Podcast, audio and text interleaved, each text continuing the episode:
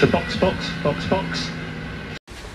Bienvenidos a una sección de un episodio gelámpago. Vamos a hablar rapidito. Ya salieron los términos del contrato, varios de los detalles del término del contrato. Eh, Toto Wolf dio una entrevista esta mañana indicando eh, las condiciones del contrato de Lewis Hamilton. Saben que esta mañana, a eso de las 7 de la mañana, él anunció que, que va a estar corriendo este año. Por la, ¿verdad? Confirmaron el contrato.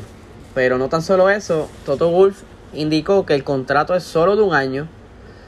Que lo demás lo irán hablando durante el año. Eso deja decir que no todo estuvo. Eh, parece que hubieron muchos back and forward.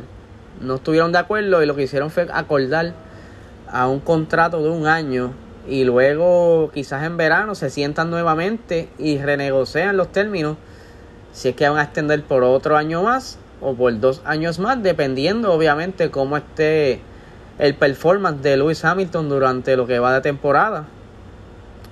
Eh, y no tan solo eso eh, Toto Wolf estaba hablando también de que lo que quizás retrasó un poco, según él, las negociaciones es que ellos habían acordado a sentarse a hablar sobre los términos del nuevo contrato en Bahrein, pero ya sabemos que, que Lewis Hamilton tuvo dio positivo a COVID.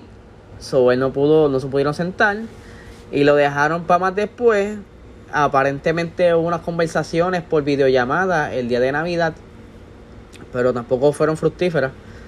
Eh, y siguieron así porque también, luego de Navidad, Toto Wolf también le dio COVID y estuvo en cuarentena por varias semanas.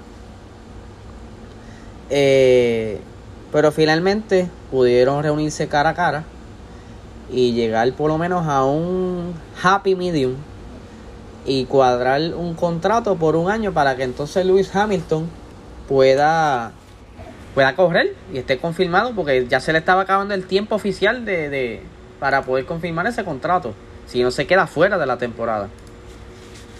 Entonces llegaron a un acuerdo de un año. Él también estaba hablando de que muchos de los de los comentarios que habían en las redes sobre las diferentes cláusulas todas aparentemente eran falsas la cual tampoco podemos confirmar porque entonces ellos llegaron a un acuerdo de un año y dejaron como que iniciar las negociaciones a mitad porque se van a sentar a hablar luego, eh, nuevamente después.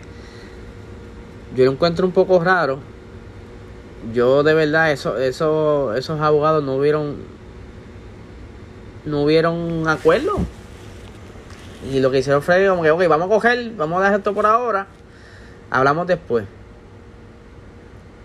Eh, también habló de que no hay ninguna cláusula de sacar a, Max. O sea, no. Dice, ¿cómo ellos se inventan tanto, tanto chisme? ¿Cómo es posible? Pero aparentemente ninguna de las cláusulas que estaban mencionando en las redes, ninguna de ellas era real. Lo del revenue, eh, parece que hay un, un pequeño acierto de que sí Luis Hamilton quería, quería parte del premio de, de, constructores, pero no, él no quiso dar mucho detalle. Lo que sí se amparó fue de que, como saben que hace poco hubo una reestructuración interna en Mercedes, donde Ineos y ay, la otra compañía, que se me olvida, Daimler, la compañía Daimler, también pues ya son más personas quienes toman decisiones y no hay un grupo pequeño como antes, ahora son más ya que la compañía está dividida en tres, en lo que es Ineos, Daimler y gran parte de las decisiones también las toma Toto Wolff porque él tiene un treinta y pico por ciento de las acciones también. Pues al el juego cambiar, tanto también el revolut del COVID, como, como les mencioné esta mañana, no están generando el dinero suficiente en taquilla. Eh, tienen la, los límites en la fábrica, no tienen a, a todos trabajando en la fábrica. Todo esto del COVID que ha complicado tanto la cosa que aparentemente también complicó los términos del contrato. Quizá, eh, lo, y lo más probable, Luis Hamilton se tiró para atrás y estaba pidiendo más dinero. y ellos simplemente no, no, quise, no quisieron eh, pagar tanto. Y pues entonces llegaron a este acuerdo que todavía no han hablado de dinero.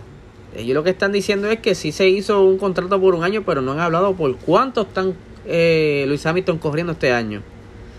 Simplemente que el contrato es por un año y que se van a sentar nuevamente a mediados de temporada o antes de que termine la temporada. Mi opinión es que ahí hubo mucho roce quizás entre los abogados a la hora de, negociar. Obviamente cada parte quiere salir ganando, ninguna quiere salir perdiendo. Mucho menos Lewis Hamilton, que él dice, párate, yo soy el campeón, papá. ¿Qué tú te crees? Yo te estoy trayendo números a ti. Así que yo quiero también. Bueno, yo... Vamos a ver qué pasa. Vamos a ver cómo comienza la temporada. Cómo se manifiesta el performance. Obviamente, él va a dar lo mejor para poder justificar su número. Y veremos, veremos qué, qué es lo próximo que se va a negociar.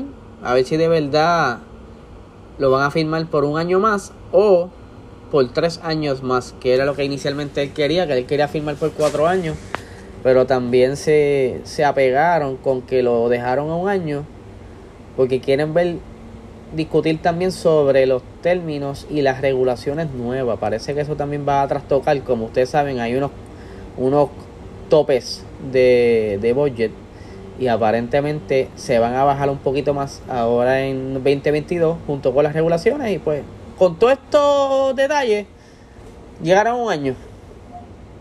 Vamos a ver. Ese es el episodio relámpago referente al contrato de Luis Hamilton. Y nada, seguimos en contacto por ahí, seguimos posteando lo que hay nuevo.